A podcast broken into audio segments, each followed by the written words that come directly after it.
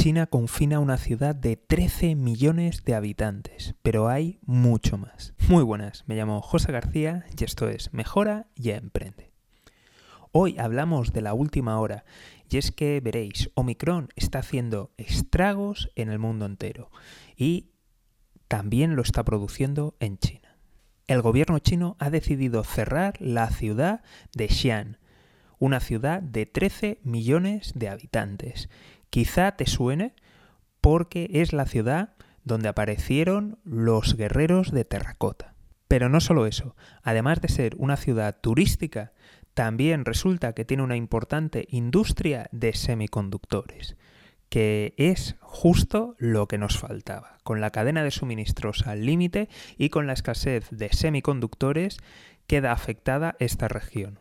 El gobierno chino, como siempre, ya se ha apresurado a decir que no hay problema, que tranquilidad, que no pasa nada, que apenas se verá afectado el PIB en un 1%.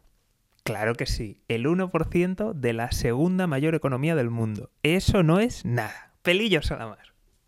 Por si fuera poco, esta ciudad está localizada en una provincia que es limítrofe con la provincia donde está el cuartel general de Alibaba y de otras empresas muy importantes en, en, la industria china. Con lo cual veremos esto qué ramificaciones tiene. ¿Por qué? Porque evidentemente han empezado a aumentar los casos, se considera o se cree que muy probablemente ha sido la variante Omicron y por tanto todos conocemos la velocidad de transmisión. Entonces es posible que incluso ya en esta otra provincia donde está la sede central de Alibaba se produzcan casos y todos sabemos cuál es la política del gobierno chino.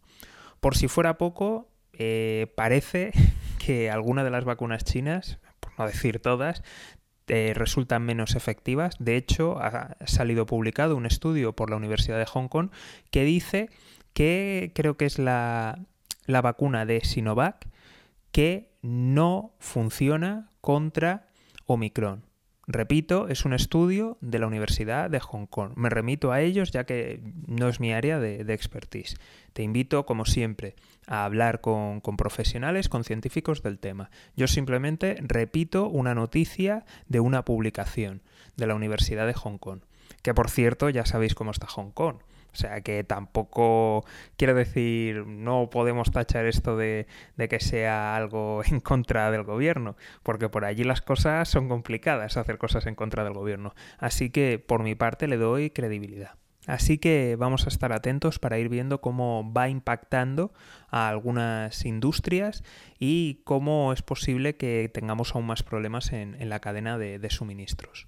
Como siempre, si quieres enterarte de estas noticias que a veces no, no aparecen en los medios tradicionales o que pasan como un flash, te invito a suscribirte, seguimiento y lo más importante de todo, que te unas a la lista de correo electrónico. Nos vemos aquí en Mejora y Emprende. Un saludo y toda la suerte del mundo.